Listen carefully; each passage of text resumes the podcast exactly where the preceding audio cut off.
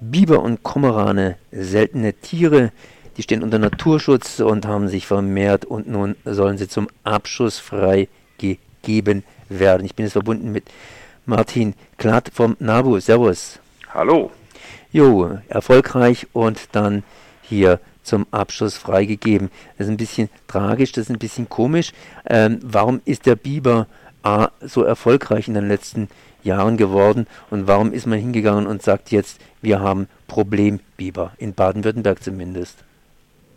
Der Biber ist ja in den letzten Jahrzehnten, kann man sagen, einmal aus Bayern kommend und dann von der Schweiz her zu uns wieder nach Baden-Württemberg gekommen. Er war ja in Baden-Württemberg ähm, verschwunden. Es gab ja Biber vorher ja auch heimischerweise, ist dann aber quasi ausgelöscht worden, der gesamte Biberbestand. Und äh, sowohl in Bayern als auch in der Schweiz hat man eben durch Wiederansiedlung den Biber ansässig gemacht und das war so erfolgreich, dass er jetzt Stück für Stück auch die baden-württembergischen Flusssysteme erobert. Er findet bei uns noch alles, was er braucht und äh, wenn Bäche, Flüsse nicht ganz seinen Vorstellungen entsprechen, dann verändert er sie, äh, bis die äh, Auen so unter Wasser stehen oder so gestaltet sind, dass der Biber und seine Biberfamilien wunderbar damit zurechtkommen. Das heißt, auch seine Fähigkeiten, die Landschaft zu gestalten, macht ihn erfolgreich. Ja, aber äh, auf der anderen Seite nicht gerade beliebt. Ach, das kommt drauf an, mit wem man spricht. Ähm, natürlich gibt es in manchen Bereichen, vor allem da, wenn Kulturen, seien es Obstbau, äh, Obstbaukulturen oder andere landwirtschaftliche Kulturen, direkt an die Bäche heran ähm, eingebracht wurden, da kann es schon mal sein, dass der Biber an den äh, Bäumen, an Obstbäumen zum Beispiel nagt. Aber unter dem Strich sind die Leistungen, die er als Auenverbesserer bringt, ähm, nach unserer Auffassung, also der Auffassung des NABUs, deutlich höher zu gewerten. Denn ähm, wir stecken heute ganz arg viel Geld rein, um die Auen, die nicht mehr Überflutungsflächen sind, wieder zu renaturieren, damit wir auch den Hochwasserschutz verbessern. Äh, das macht der Biber, wenn man ihn lässt, umsonst. Und diese Leistungen am Naturhaushalt, die sollte man auf gar keinen Fall äh, hinten rüberfallen lassen und die Einzelfälle, die es zweifellos gibt, nicht zu hoch bewerten. Trotzdem, augenblicklich laufen Initiativen, dass der Biber reduziert wird, sprich auch wieder zum Abschuss freigegeben wird. In Bayern bekämpft man den Biber bereits und hier in Baden-Württemberg sind ja Teilgebiete, die eben durchaus Probleme verursachen. Aber wie kommt es zu diesen Problemen, beziehungsweise kann man den Biber irgendwie dahin lenken, wo er nützlich ist und nicht unbedingt schädlich? Wie kann man überhaupt mit dem Biber umgehen? Beim Biber braucht es ganz sicher eine, äh, ein Biber-Management. Das gibt es ja auch bereits in den Regierungspräsidien.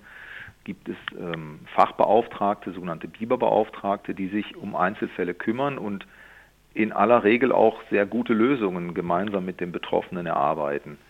Was mit großer Sicherheit der falsche Weg ist, ist einfach den Biber zum Abschuss freizugeben. Zunächst mal ist es ja nach dem europäischen Naturschutzrecht gar nicht erlaubt. Es geht nur per Ausnahme. Und es löst auch nicht wirklich ein Problem, denn äh, wie wir gerade schon gesagt haben, die Biber sind sehr findig, was die äh, Besetzung neuer Lebensräume und auch Gestaltung neuer Lebensräume angeht.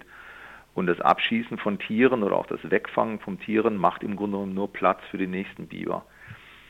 Ähm, Im Übrigen, wenn man die Gewässer so behandelt, wie sie auch nach dem Wassergesetz zu behandeln sind, dass man nämlich äh, Gewässerrandstreifen links und rechts des Gewässerlaufs zehn Meter aus einer Nutzung herausnimmt, dann hat man im Grunde genommen die allermeisten Probleme schon gelöst, denn dann hat der Biber genug Raum, um seinen Lebensraum zu gestalten.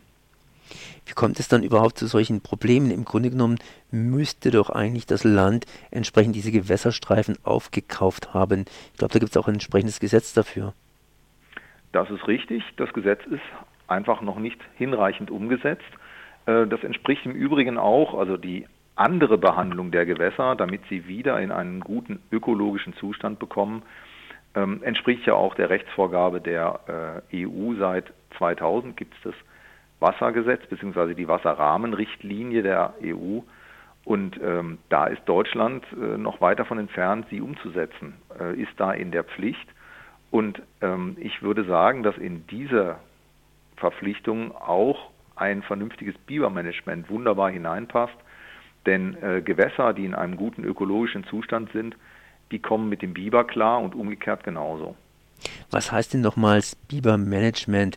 Dass ich den Biber irgendwie irgendwo hinlocke, wo er mir genehm ist, sprich auf einen kleinen Bach, den ich dann nicht mehr renaturieren brauche, weil es der Biber für mich erledigt?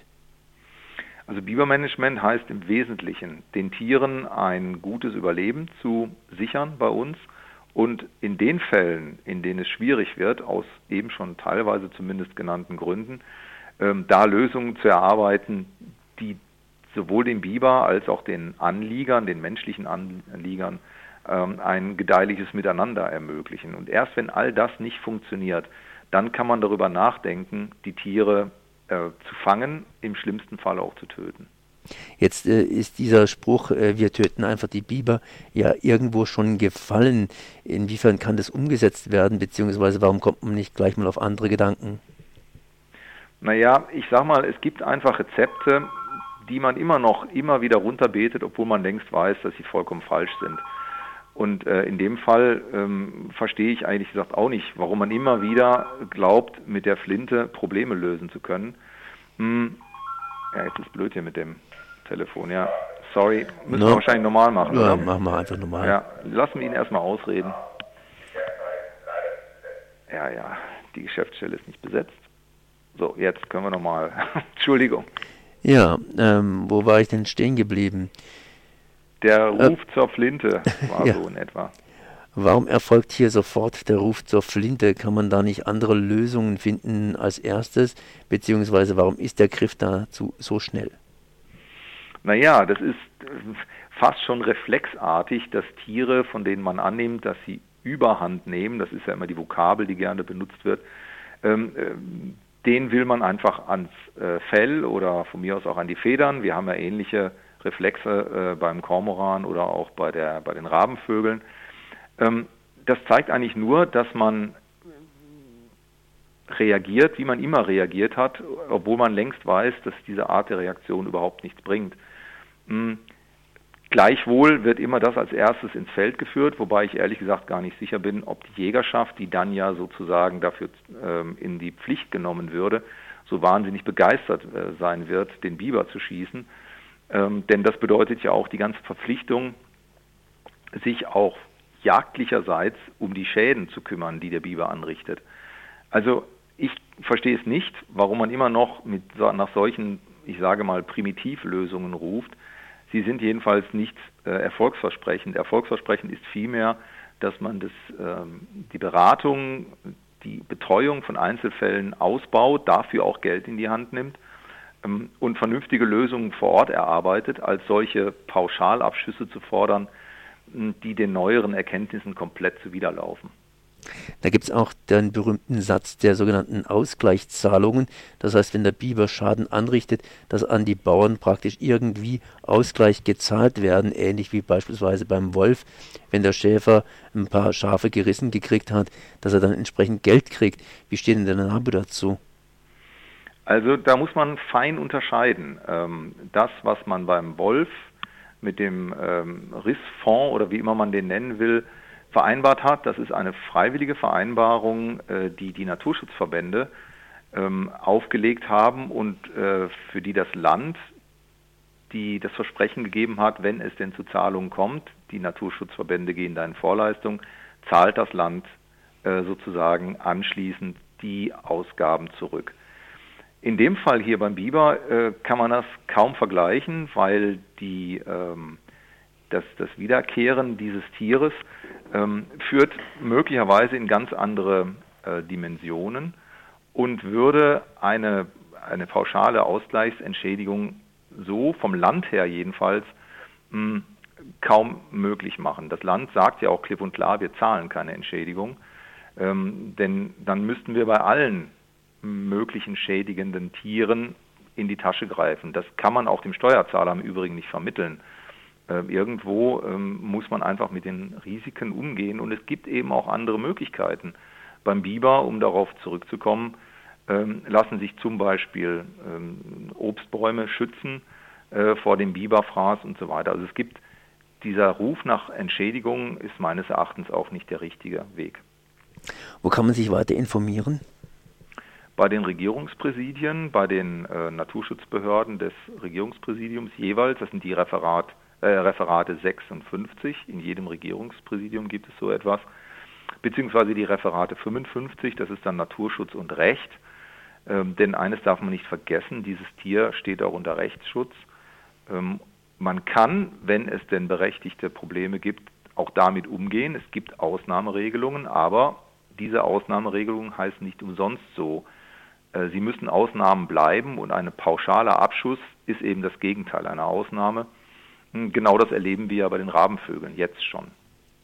Das war Martin Klatt vom NABU zum Thema Biberabschuss oder Biber zum Abschuss freigeben. Ich danke mal für dieses Gespräch. Bitteschön.